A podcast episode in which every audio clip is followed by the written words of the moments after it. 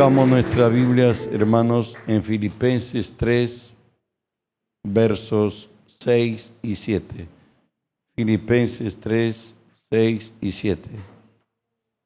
Que nos dice así. Leemos juntos, hermanos. Está en la pantalla. Por nada estéis afanosos, sino sean conocidas vuestras peticiones delante de Dios en toda oración y ruego con acción de gracias. Y la paz de Dios que sobrepasa todo entendimiento, guardará vuestros corazones y vuestros pensamientos en Cristo Jesús. Oramos. Padre, bendigo tu nombre. Te doy gracias, Señor, el privilegio que me concedes que siendo hombre me presente hoy delante de ti y el privilegio que me has concedido ponerme a mí por ti delante de tu pueblo. Por ello, Señor, te cedo mi voluntad, mis pensamientos, las palabras de mi boca, mis actitudes y acciones, las someto y las sujeto a ti y tú que vives en mí, haz tu obra a través de mí. Por tu nombre Jesús toma autoridad sobre toda fuerza del reino del mal que se haya filtrado, Señor, en este lugar o al lugar a donde esta señal alcance, Señor. Nos ordena en el nombre de Jesús que se aparten de nosotros, que huyan de nosotros, en el nombre de Jesús. Y en el nombre de Jesús, Dios Espíritu Santo, permíteme decirte, Bienvenido Espíritu Santo. Hoy unge mis labios con tu poder. Pon tus palabras en mi boca. Unge los oídos de mis hermanos. Que tu palabra hoy se quede en nosotros. Háblanos, buen Dios, en el nombre de Jesús. Amén y amén. Al hermano que tiene cercano a usted, ya sea aquí en el templo o en su casa, pues como saludarle, hágale recordar para qué estamos aquí. Dice la palabra, el que tiene oídos para oír, oiga, dígalo al que, y a quien le dijo a usted, usted vuelva a decirle, el que tiene oídos para oír, oiga. Hoy nos decimos nosotros, yo tengo oídos para oír y oigo. Vamos a oír. Póngase lo más cómodo, pero para oír. Bueno, de pronto hay una verdad se nos ha advertido y se nos ha dicho varias cosas que traigamos la memoria. No el hecho que nosotros seamos hoy de Cristo nos van a aplaudir el mundo. El Jesús nos dijo que en el mundo tendremos aflicciones, que en el mundo tendremos problemas, pero nos dijo confiad, yo he vencido al mundo. Es más todavía, dice que todo aquel que quiera vivir piadosamente padecerá persecución. De pronto los asaltos de la vida nos alcanzan, las circunstancias cambian, hay cosas que inesperadas en nuestro camino, pero gracias a Dios que nuestro benefactor, nuestro protector, nuestro guardador, nuestro libertador es Dios. ¿Verdad? Sin embargo, lo que Dios respeta del hombre es nuestra voluntad. Nunca la manipula, siempre lo respeta. Y de la decisión que nosotros tomemos, Él nos tomará cuenta en el día postrero. Así es. Y las decisiones que hoy tomemos es lo que determina nuestro ser bendecidos o estar quebrantados. Por tanto, Dios conoce al hombre y de pronto les dije pues que Dios nos da libertad. La Biblia nos dice porque por fe caminamos, no por vista. Sin embargo, ese estilo de vida, los dos estilos de vida que hay, el hombre es el que elige a cuál de los dos va a poner por obra en su camino. Y nos encontramos en un momento de dificultad, de ansiedad. Hay muchos. Hoy, el mal de hoy es la ansiedad, claro que ya sofisticadamente el estrés. Y hay cristianos que están totalmente quebrantados y no saben qué hacer. ¿Y por qué razón? Vamos a hablar hoy de la ansiedad. ¿Qué es la ansiedad? Es la condición de una persona que experimenta una conmoción, intranquilidad, nerviosismo o preocupación extrema. Vuelvo a leer. Una persona que experimenta conmoción, algo ha sucedido extremo, intranquilidad, nerviosismo o preocupación extrema. Saben, las ciencias médicas han descubierto esto, que el más del 80% de los problemas cardíacos proceden por la mucha preocupación. Más del 80%, eso es científicamente comprobado. Y la deformación de los huesos, que al final es el reumatismo, que no se cura, necesariamente llega al hombre por la extrema preocupación. Nosotros queremos ser los arquitectos de nuestro destino y los capitanes de nuestra, de nuestra vida. Cuando un cristiano, los cristianos entendemos que la ansiedad o el estrés, por cierto, se hace manifiesto en el creyente cuando por medio de la soberbia o la ignorancia manifiesta, nos separamos de Dios al asumir en nuestro caminar responsabilidades que solo a Dios compete. De pronto sabemos pensar, tomamos decisiones, ¿cuántas ya vamos a cumplir próximo domingo 40 años también de pastor? Y hemos visto personas que toman decisiones donde ellos dicen, ¿sabe qué, pastor? Que Dios me perdone, pero tengo que estudiar. Ya dejan de el lugar donde Dios los ha establecido no puedo seguir enseñando, no puedo seguir como mujer, no puedo seguir como esto, no puedo seguir como aquello, tengo que cerrar la célula, tengo que hacer tantas cosas, eh, tengo una demasiada carga, no puedo. Y bueno, de pronto se han libertado y lo único que los sostenía en fe era lo que ellos prestaban en servicio a Dios. Eso es lo que les daba respirar en la vida y no concentrarse solamente en el problema que se han propuesto solucionar ellos. He escrito algo para que escuchen. Quien ha caído en la artimaña del error ha creído que es el capitán de su barco, que es el conductor de el actor de su destino, pues alcanzar por méritos propios metas, sueños, anhelos. Esto es, delante de Dios se hace manifiesto en quien lo hace, un espíritu de rebeldía y de independencia, por lo cual llevará castigo. El que asumir que yo tengo que ingresar a la universidad, que yo tengo que pagar esa letra, que yo tengo que construir esa casa, que yo lo debo hacer porque yo soy el responsable. Perdóname, ¿sabe qué? No te estoy libertando de que no hagas nada y te diga cruza tus brazos. Lo que te quiero decir que nunca la responsabilidad para alcanzar una meta, un sueño, un deseo, un anhelo y que este año te cases estén más arriba de nosotros, está en Dios. Amén. O sea, alcanzar los sueños, metas, anhelos, deseos, ya no me compete a mí. Lo mío lo debo hacer lo mejor, lo, mejor. Así es. Pero el resultado de que lo mejor que he hecho resulte en la gracia de Dios, teniendo éxito, eso ya no depende de nosotros, depende de la fe que tengamos en Dios.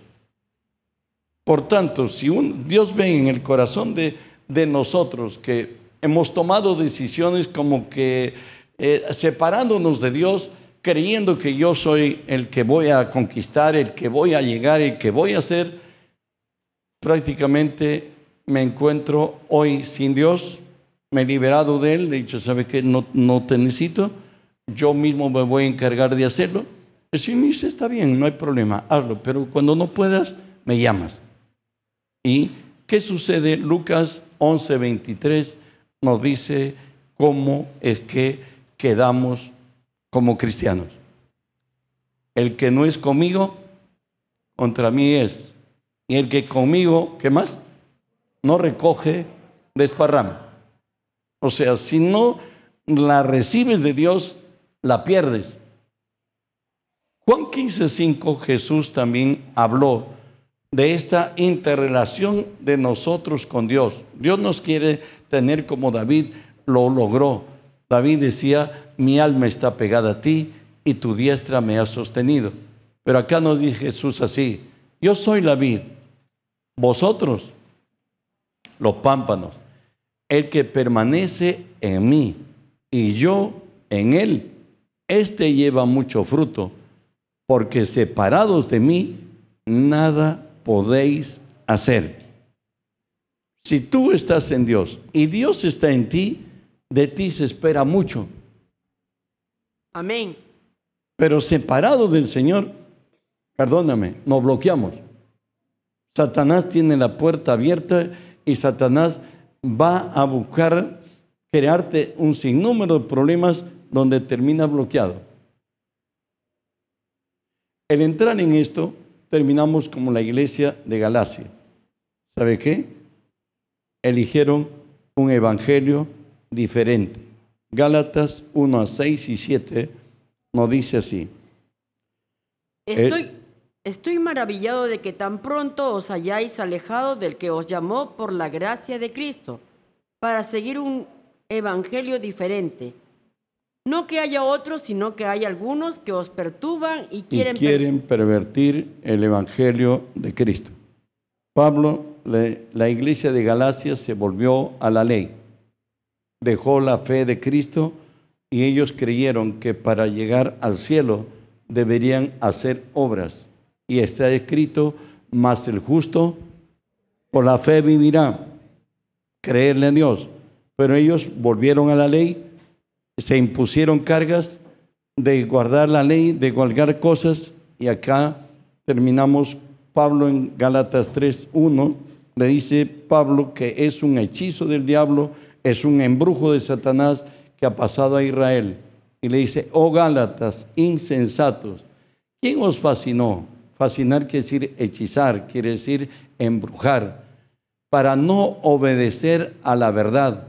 A vosotros, ante cuyos ojos Jesucristo fue ya presentado claramente entre vosotros como crucificado. David le dice, Pablo le dice a ellos, ¿Quién nos embrujó? ¿Quién nos hechizó? ¿Quién, nos, ¿Quién ha dañado su vida? La salvación es solamente por fe y para fe. ¿Quién les ha dicho que ustedes busquen formas humanas de buscar y alcanzar favores divinos? No. Toda la bendición del cielo lo recibimos por fe. Y hacer nosotros obras para, como méritos para que Dios nos conceda algo no es lo más correcto. Al contrario, es separarnos de Cristo. Gálatas 5:4 lo dice así, de Cristo os desligasteis, los que por la ley os justificáis, de la gracia habéis caído. Ellos volvieron a hacer obras de la ley y Pablo dice, ustedes se han desligado de Cristo, se han apartado. ¿Me entendieron? La única manera para ir al cielo, Gálatas 2.16, es por fe. Sabiendo que el hombre no es justificado por las obras de la ley, sino por la fe de Jesucristo. nosotros también hemos creído en Jesucristo para ser justificados por la fe de Cristo y no por las obras de la ley, por cuanto por las obras de la ley nadie será justificado. Bueno, si no caminamos nosotros por fe, vamos a terminar cuál pasaron ellos.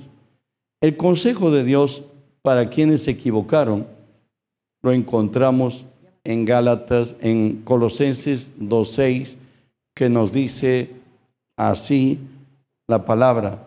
Por tanto, de la manera que habéis recibido al Señor Jesucristo, andad en Él. ¿Recuerda cómo lo recibimos? Efesios 2, 8 y 9 lo dice. Por gracia sois salvos por medio de la fe. Y esto no de vosotros, pues es un don de Dios, no por obras para que nadie se gloríe. Dios nos ha dado su camino para que le creamos a Él. No hay mérito ninguno humano, ni la habrá jamás, para que a través del mérito humano se compre favores divinos. No es así. El Señor Jesús, por su sacrificio, Dios su Padre le entregó todo. Y Él le dice, yo lo doy todo al que cree. Pastor, y entonces ya no hago nada. Yo no te estoy diciendo que no hagas nada. El cristiano obra delante de Dios en respuesta a lo que Dios ha hecho por nosotros. Si hoy nosotros lo amamos es porque nos amó primero. Si hoy oramos es porque sabemos que es nuestro Padre y nuestro benefactor.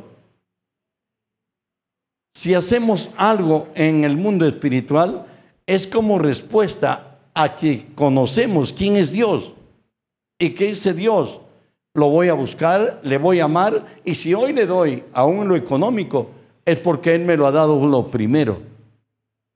O sea, no es porque voy a primeramente hacer méritos humanos para que Dios, bueno, pues me diga, ¿sabe qué? Lo has hecho bien y aquí tienes tu premio.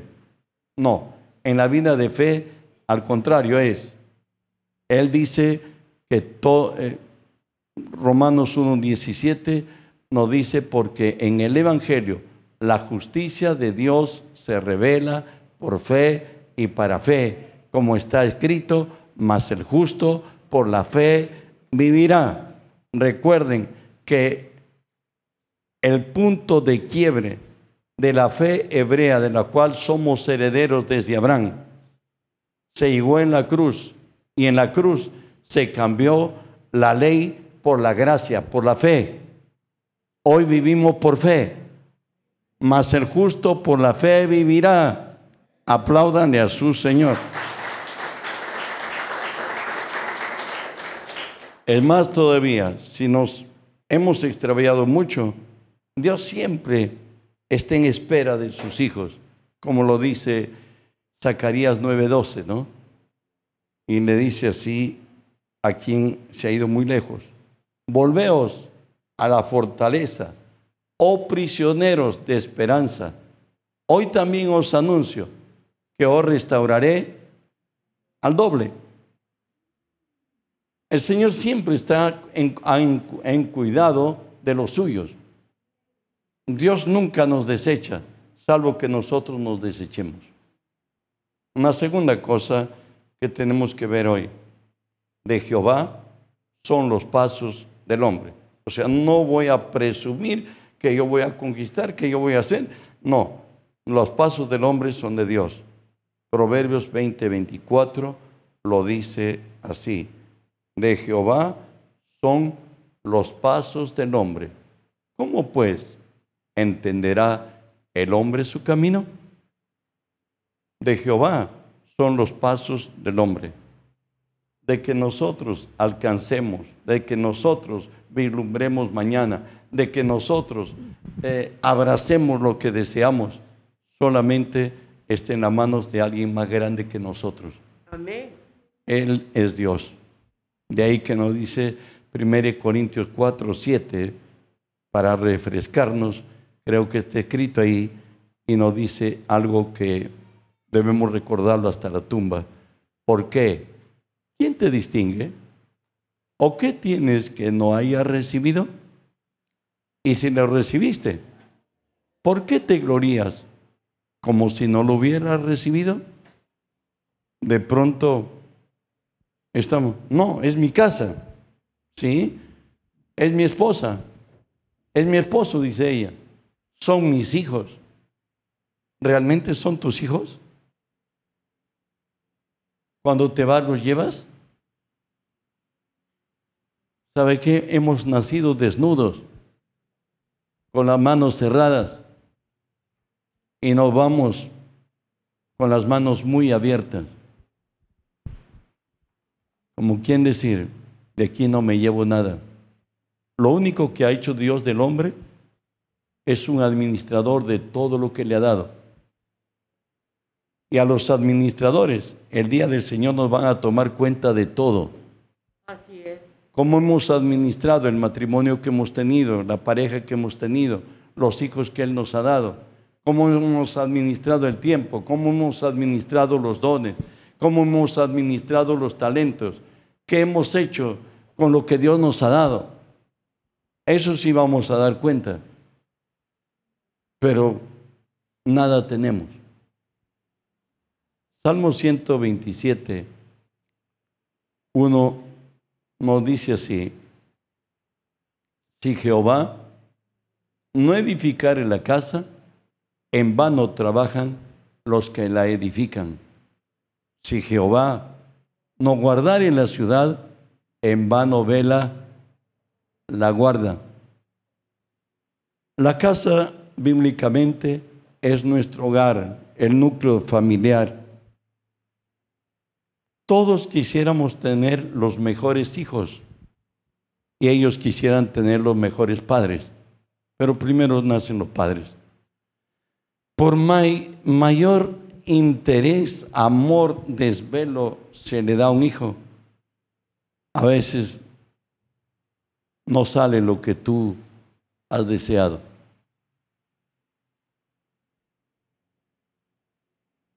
¿Me entendieron? hay mucho más que tu esfuerzo, tu ejemplo, tu entusiasmo, tu todo. ¿Recuerdan el país más importante y fuerte del mundo? El 11 de septiembre del 2000, 2001 creo fue. De pronto, si lo primero llegaba a, a la Casa Blanca, otra había sido la historia. Porque para ahí iban. Ese país quedó humillado. Si Jehová no guarda la ciudad, en vano vela la guarda. Entiéndelo. El hombre siempre es dependiente de algo mayor. Y ese mayor, por la gracia de Dios, es Dios. Pues yo tengo que tomar conciencia de que no solamente es mi talento, mi habilidad, mi entusiasmo, mi entrega a buscar de conquistar, a buscar de avanzar, a buscar de, de tener. No, hay más que nuestras fuerzas, son las de Dios, como lo dice el Salmo 127, 2. Salmo 127, 2. Por demás, es que os vayáis, levantéis de madrugada y vayáis tarde a reposar y que comáis pan de dolores, pues que a su amado dará Dios el sueño. Hay gente que trabaja, como se dice en criollo, se rompen los lomos. Nosotros en estos años, décadas ya de iglesia, teníamos en el mercado mayorista, cuando estaba aquí en la Victoria o allá en la Victoria, esa gente duerme ahí, esa gente come ahí, casi las 24 horas vive dentro del mercado. Están tirados en el piso, se desvelan, se matan y hay muchos de ellos que no pasan la condición hasta de miserables. Pero hay gente que pateando una pelota tiene mucho dinero. ¿Entendieron? Así que no depende, nos dice Romanos 9:16, ni del que quiere, ni del que corre, sino de Dios que tiene misericordia. ¿Está así? Así que no depende del que quiere, ni del que corre, sino de que Dios que tiene misericordia. Gracias a Dios porque tienes esposa. Gracias a Dios porque lo tenemos, porque tenemos hijos, porque tenemos padres, porque tenemos vida. Otros no tienen lo que tú tienes. ¿Tú le has dado gracias a Dios de ello? ¿O todavía crees que se equivocó contigo y deberá darte algo más? Bueno, somos hijos de Dios, puede darnos más, pero no está en obligación de serlo.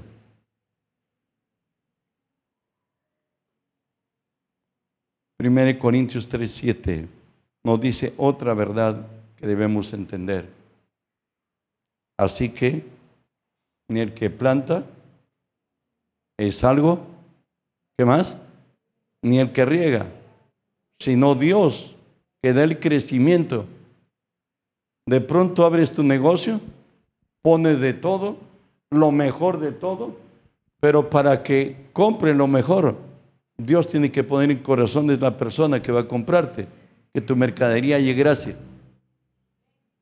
y que tú hayas gracia delante de tus compradores. Hay gente que busca lo mejor, pero no lo alcanza nunca. Es la gracia de Dios.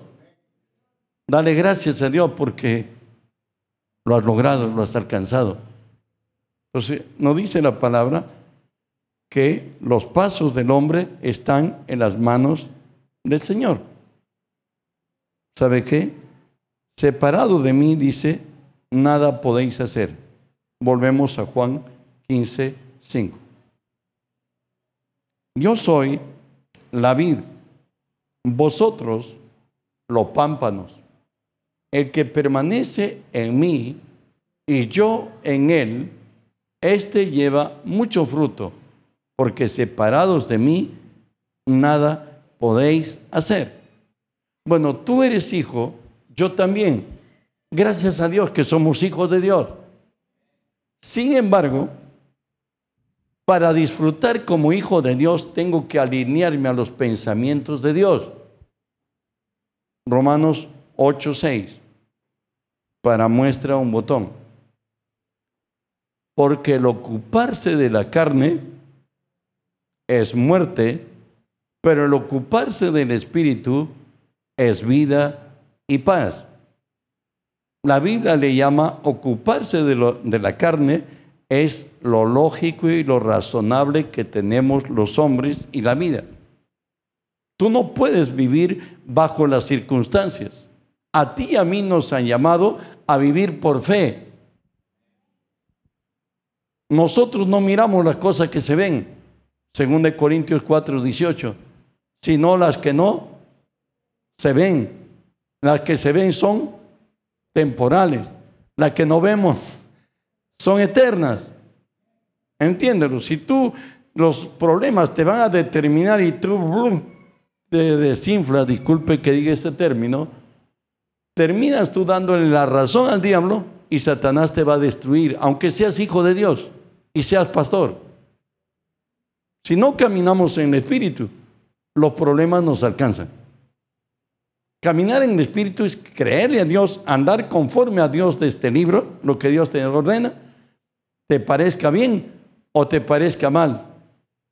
Tienes que hacerlo porque son leyes que Dios lo ha establecido. Y él mismo dice, mis pensamientos son para paz y no para mal. Espero que me esté dejando entender. Oseas 14:9 nos habla del camino que hemos sido llamados a vivir. Y nos dice así, ¿quién es sabio para que entienda esto? Y prudente para que lo sepa, porque los caminos de Jehová son rectos y los justos andarán por ellos. ¿Qué más? Mas los rebeldes caerán en ellos. quiero decirte, estamos empezando un nuevo año. Si la palabra de Dios no se ha vuelto tu conciencia, tu voluntad y tu forma de pensar y actuar en la vida, estás perdiendo el tiempo aquí. Porque esta misma palabra puede destruirnos. Eso lo dice Primera de Corintios 2, 7 y 8. Primera, primera Pedro Corintios, pero dije. Primera Pedro 2, 7 y 8. Si lo ponemos en la pantalla. Escuche, para vosotros pues, está hablando de Cristo, los que creéis, Él es precioso, pero para los que no creen, la piedra que los edificadores desecharon ha venido a ser la cabeza del ángulo. ¿Qué más ha venido a ser? Y piedra de tropiezo y roca que hace caer, porque tropiezan en dónde? En la palabra, siendo desobedientes, a las cuales fueron también destinados. La palabra de Dios tiene que ser nuestro estilo de vida. Siempre determínate a creer. Si está escrito, lo creo. Si no, aunque el pastor lo hable. ¿Me entendiste? Dios honra su palabra. Dios hace respetar su palabra. Él es la palabra. Job 36, 11 y 12 nos dice de la realidad que somos confrontados por la palabra. Y nos dice, si oyeren y les sirvieren, ¿qué va a pasar? Acabarán sus días en qué? En bienestar y sus años en dicha. Pero si no oyeren, serán pasados a qué? A espada y perecerán sin sabiduría. Si no somos hacedores de la palabra, la palabra se revierte y podemos ser traspasados por muchos dolores. Satanás está dispuesto a verte separado de Dios para que te destruya. Dios no destruye a nadie. Satanás se aprovecha. Él está marcándonos y viendo cuándo ve la casa barrida, cuándo te ve sin Cristo, cuándo te ve haciendo tu voluntad o al que habla también y no la de Dios. Entonces llega el día del quebranto, del dolor, de la vergüenza. Y terminamos como nos dice Isaías 48, 22.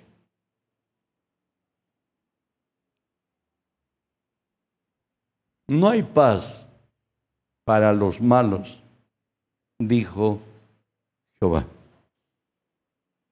Si no doblamos nuestro brazo al Señor, terminamos en sombra y terminamos en muerte.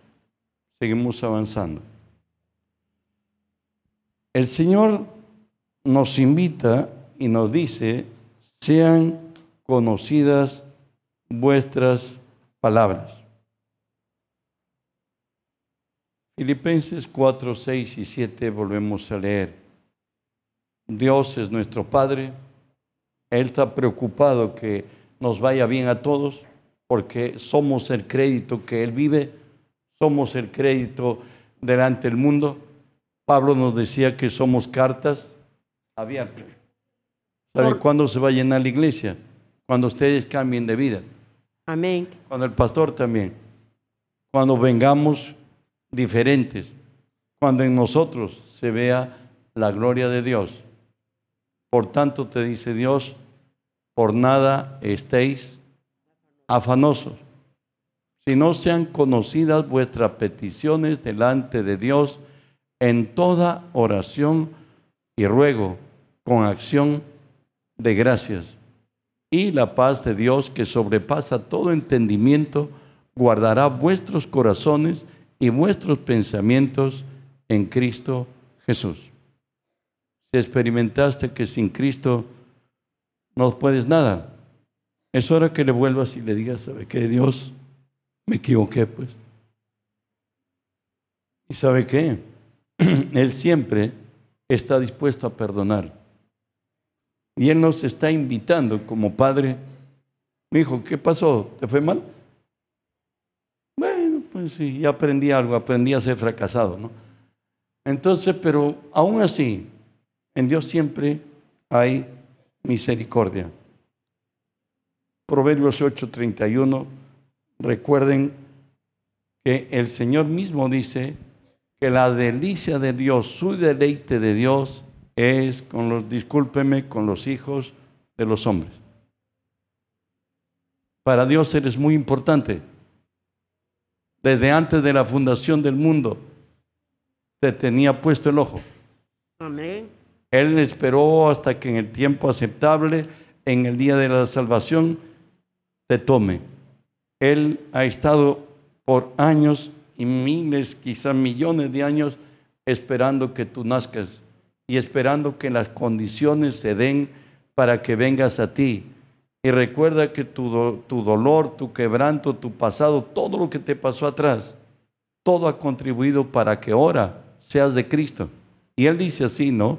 Me regocijó en la parte habitable de su tierra, está hablando de Dios. Y mis delicias, es lo que dice Dios, son con los hijos de los hombres. Amén. Dios quiere que nosotros asumamos nuestra realidad de hijos y busquemos depender de Él en todo, por todo y para todo. Recuerden que de Él solamente recibimos lo perfecto, diría yo. Santiago 1.17 nos dice lo que Dios tiene y hace a favor del hombre. Toda dádiva,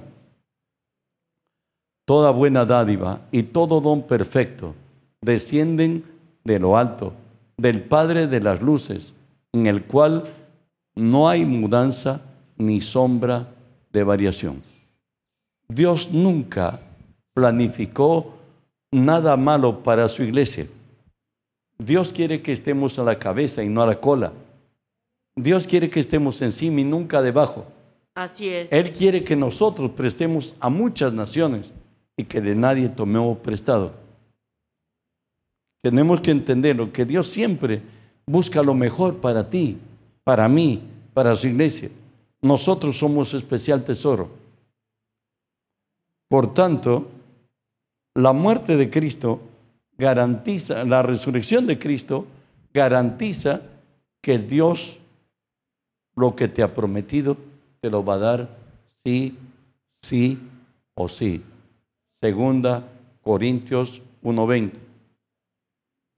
Porque todas las promesas de Dios son en Él sí y en Él amén, por medio de nosotros para la gloria de Dios. El hecho que Cristo ha resucitado, que Satanás se equivocó, pues, cuando de pronto le dice Pilato, Pilato estaba queriendo sacar a Jesús y liberarlo de la, de la cruz. Y saca al peor de todos, saca a Barrabás. Y cuando saca preso a, Barrabás y lo pone ahí frente al pueblo, y le dice, ¿a quién de estos dos quieren ustedes que yo dé, saque libre en esta fiesta de Pascua? ¿Al rey de los judíos o a Barrabás? Finalmente todo el pueblo dijeron, a Barrabás, a Barrabás, a Barrabás. ¿Y qué hago con el rey de los judíos? Crucifícale, crucifícale. Y de pronto nos encontramos ante esta realidad, que Satanás se equivocó porque Jesús con su muerte destruyó al imperio de la muerte. Amén. Amén. Él venció a Satanás. Él le dio herida de muerte. Lo que Satanás nunca creyó que Dios puede morir.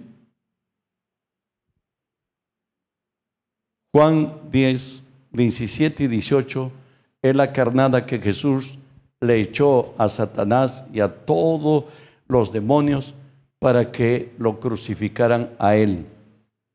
Dice así Jesús, por esto me ama el Padre, porque yo pongo mi vida para volverla a tomar. nadie me la quita, sino que yo de mí mismo la pongo. Tengo poder para ponerla y tengo poder para volverla a tomar. Este es el mandamiento que recibí de mi Padre. Satanás hoy se encuentra ante una realidad que millones de años atrás quiso dar un golpe en el cielo, pero le fue mal. Lo vencieron y lo tiraron acá a la tierra. De pronto hoy se encuentra en las tentaciones, se deja ver esto.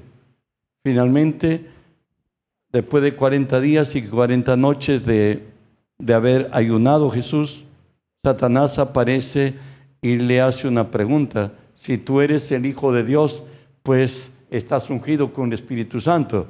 Tienes mucho poder. Di que estas piedras se conviertan en pan. Y fue hasta la tercera de las um, tentaciones. Finalmente Jesús dijo, arrepentíos y convertíos, que el reino de los cielos se ha acercado. Y Satanás se fue.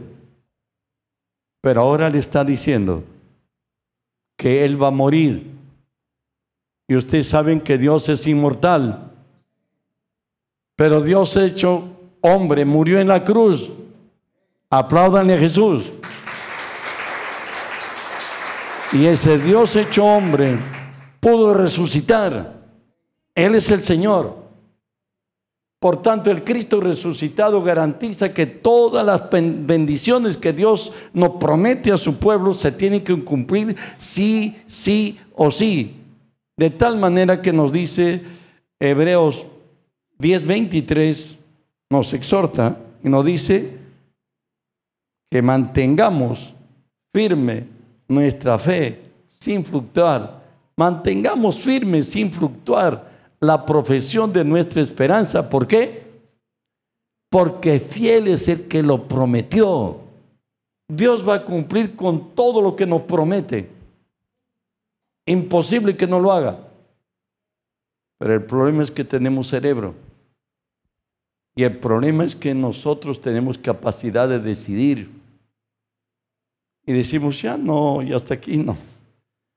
Bueno, pero el Señor te vuelve a decir a ti y a mí, que presentemos ante Él nuestras peticiones, que lo hagamos con súplicas, que lo hagamos con ruegos y que nos despidamos de ello con acción de gracias. ¿Pueden decir amén? amén. Eso está escrito. Pero ¿sabe qué? Debemos orar hasta que tengamos respuesta. Vamos a leer un pasaje, Segunda de Reyes 13, 14 al 19, esto nos ilustra cuando oremos que debemos llegar a orar hasta tener respuesta. Leo y dice así, estaba Eliseo enfermo de la enfermedad de que murió y descendió a él Joás, rey de Israel, y llorando delante de él dijo, Padre mío, Padre mío, carro de Israel y gente de, a caballo, recordándole a Eliseo cómo fue ungido como profeta. Y le dijo Eliseo, toma un arco y unas saetas. Tomó él entonces un arco y unas saetas. Luego le dijo al rey de Israel, pon tu mano sobre el arco. Y puso él su mano sobre el arco.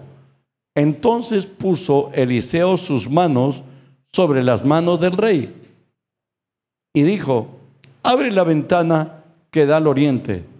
Y cuando él abrió, dijo, Eliseo, tira. Y tirando él, dijo Eliseo, saeta de salvación de Jehová y saeta de salvación contra Siria, porque herirás a los sirios en Afec hasta consumirlos. Y le volvió a decir, toma las saetas. Y luego que el rey de Israel las hubo tomado, le dijo, golpea la tierra. Y él la golpeó tres veces. ¿Y qué más hizo? Y se detuvo. Entonces el varón de Dios, enojado contra él, le dijo, al dar cinco o seis golpes, hubieras derrotado a Siria hasta no quedar ninguno. Pero ahora solo tres veces derrotarás a Siria. Escuche, Dios quiere que nuestras oraciones sean concluidas hasta que tengamos respuesta. Muchas veces oramos y dejamos nuestras oraciones inconclusas, como Joás, ¿no? A Joás primeramente dice, profeta, ¿sabe qué? Que, que lance las, las saetas, tírala, le dice, y de pronto le dice, bueno, así vas a vencer a Siria. Luego le dice, esas saetas golpeen tierra, golpéalas, golpéalas. Y él golpea hasta tres veces y el profeta se enojó. Y le dijo, si tú hubieras golpeado cinco a seis veces, derrotarías para siempre a tus enemigos. Hay oraciones en la cual nosotros no concluimos. Y al no concluirlas, es como, no sé cuánto recuerden, bueno, yo ya tengo ya siete décadas, disculpen decir eso.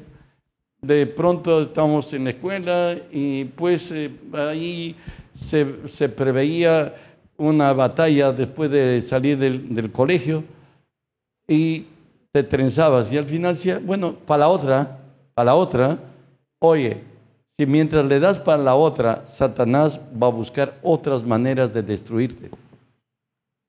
Ya lo tenías para liquidarlo, pero sin embargo, no has terminado la oración.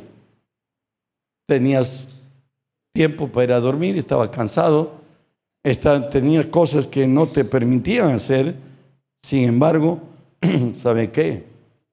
Hay un secreto que hoy por favor apréndanlo este principio de año para que sus oraciones la concluyan y tengan bendición.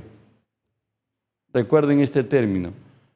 En una oración tiene suma importancia la acción de gracias. Mira a tu hermano, en la oración, toda oración es necesaria la acción de gracias. En toda oración es necesaria la acción de gracias. ¿Y qué es la acción de gracias? Es declarar a las cosas que no son como que si ya fuesen. Tú has hecho un pedido al cielo y por fe declara con tu boca que Dios te ha bendecido. Pero vamos a leer y vamos a, explicar un poco más. Filipenses 4, 6 y 7 nos volvemos por nada estéis afanosos, sino sean conocidas vuestras peticiones delante de Dios en toda oración y ruego, como tú la hayas presentado. Que más coma, dice, con acción de gracias. Y terminado la acción de gracias, diría yo, y la paz de Dios, que sobrepasa todo entendimiento, guardará vuestros corazones y vuestros pensamientos en Cristo Jesús. O sea, Dios te dará la garantía que tu petición ha sido respondida y que Dios, que nunca llega tarde, traerá la bendición de tu la gracia a tu vida. Pero, ¿qué hacemos con la acción de gracias? Cuando tú has presentado tu oración a Dios con ruegos, con súplicas, conforme el momento te trate, aún hasta con lágrimas. No te estoy diciendo que es un requisito que llores. Lo que te estoy diciendo es que hay circunstancias que naturalmente hay que, hay que hacer, alguien dijo, oraciones regadas. ¿Me están entendiendo? Pero cuando hagas esa oración, luego agradece a Dios que ya lo que, el pedido que has hecho al cielo, es respondido por Dios. Declara lo que ya lo tienes, que ya cambiaron las circunstancias, que ya eres suplido, que la situación esté estable. Tú tienes que hablarlo con tu boca. Entonces, ¿en qué consiste la acción de gracias?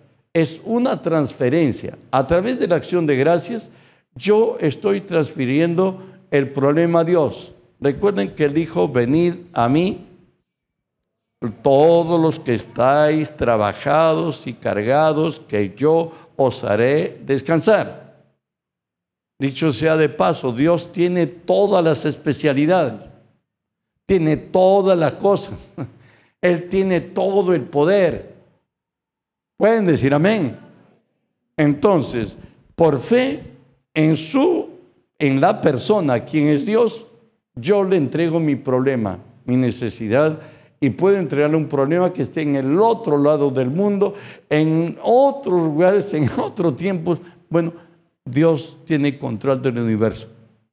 Entonces, puedes orar, le entregas a Dios el problema, la enfermedad, el quebranto, la crisis, el desorden, la incomprensión que está pasando a tu alrededor, los conflictos que tiene, todo eso entrégalo a Dios, no lo cargues. Pero por la acción de gracias, uno, has transferido a Dios, ya que Él dice que quiere tener los problemas y que dicho sea de paso, los quiere. Hoy yo tomo la bendición del cielo dándole gracias a Dios que Él asistió a mi problema, que Él cubrió mi necesidad, que Él cambió mis circunstancias, que Él me ha provisto. ¿Me entendieron? La acción de gracias tenemos que hacerlo. Sin embargo, si bien es cierto, en la fe nuestra, los sentimientos no nos determinan. Hay algunos hermanos que no siento perdonar. Bueno, mira, ¿sabe qué? Sientas o no sientas, tienes que perdonar. Yo no, mira, por ahora me parece que no. Oye, eso a quién le interesa. Si tú juegas en tu razón, al único que te dañas es a ti. Pero si tú haces lo que Dios te ha dicho, nunca te vas a quedar avergonzado. Pero sin embargo, los sentimientos en cuanto a oración son muy importantes, son señales de victoria. El Salmo 40, el verso 3, nos dice una de las maneras que el Espíritu va a darte la voz de victoria, de triunfo, que ya fue solucionado tu problema. Después de que estés en la presencia de Dios en oración, y bueno, pues va a suceder esto. Y se puso luego en mi boca cántico nuevo, alabanza a nuestro Dios. Cuando estás orando, Recuerda a María cuando pasó Israel por el mar como por tierra seca. Al final ella toma un pandero y que empieza a cantar. Que Dios ha derrotado al caballo y al jinete.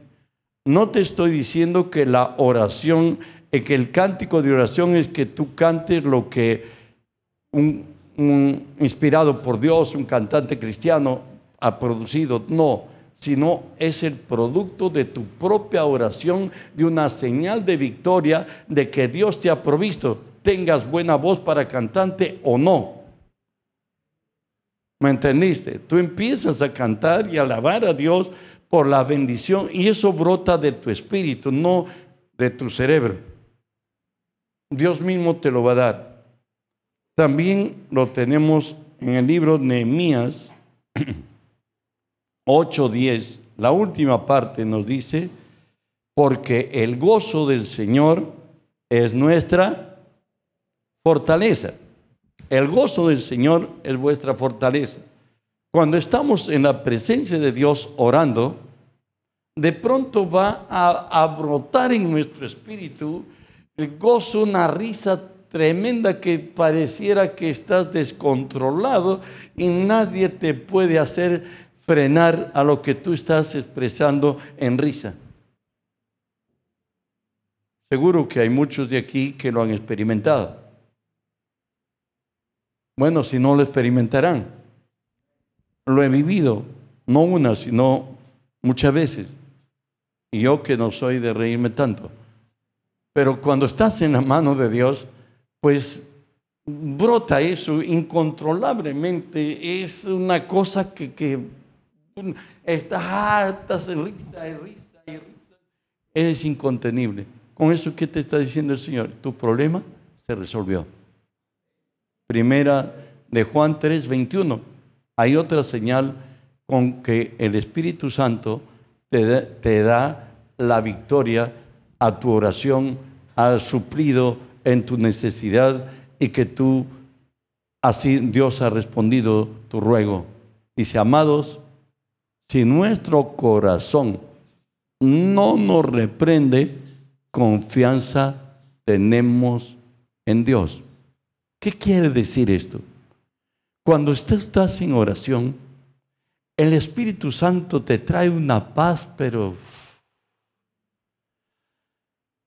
te sientes blindado, te sientes acorazado, sientes que todo está bajo control, aunque alrededor de tu oración haya habido muerte, haya habido escasez, que te llegó un, qué sé yo, una sentencia judicial que todo se acabó, que, que hay que dejar la casa, que hay que abandonar esto, que, bueno, pues todo lo que fuera. ¿Sabe qué? Dios tiene bajo control todo. Lo que Dios haga en eso, lo tienes como socio a Él. Y Él va a cambiar tu lamento en baile. Él va a cambiar tu debilidad en fortaleza. Él va a hacer milagros en tu vida. Espero que me hayan entendido, mejor dicho, me haya dejado entender. Padre, bendigo tu nombre. Te doy gracias, Señor Dios, porque hoy me has permitido sembrar o regar. Pero eres tú, Señor, el que da el crecimiento. Gracias porque hoy sí pudimos decirte, nuestro Padre y nuestro Dios. Gracias por estar interesado en toda área de nuestra existencia. Gracias por bendecirnos como pueblo tuyo.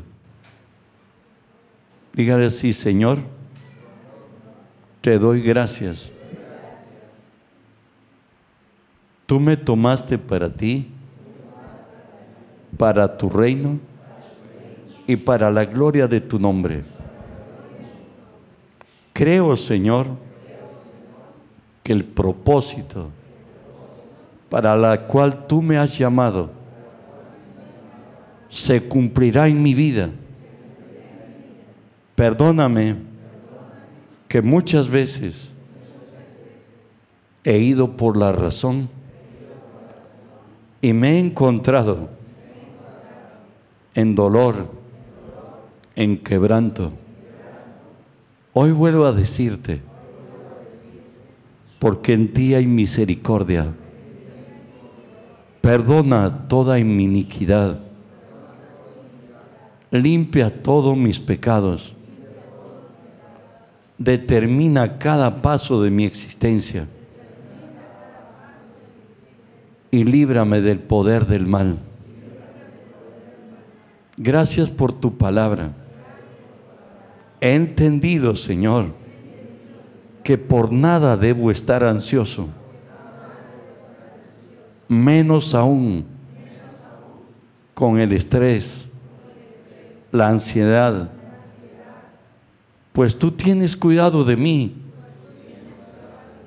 Eres mi Padre y eres mi Dios. Con una sola ofrenda me hiciste perfecto para siempre y santificado. En tu palabra veo que tu voluntad es que esté a la cabeza y no a la cola, que esté encima y nunca debajo, que preste a muchos y que no tome prestado de ninguno. Esa causa de tomar decisiones en mi mente y no en mi corazón. He experimentado dolor, he experimentado quebranto. Mi enemigo se ha enseñoreado de mí.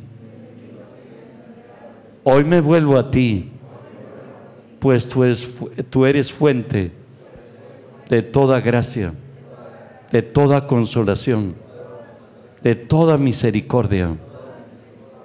Hoy me propongo orar delante de ti hasta que mis oraciones sean respondidas.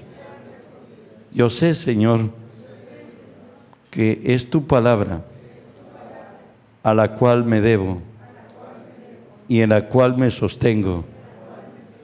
No pretendo decir que tú harás todos mis caprichos, sino que en mí se hará tu voluntad. Por ello me propongo pedirte a ti, conforme está escrito, como tú me has prometido, y lo que tu espíritu revele a mi espíritu. Gracias Señor por tu palabra y por bendecir mi vida. En el nombre de Jesús. Le aplaudimos.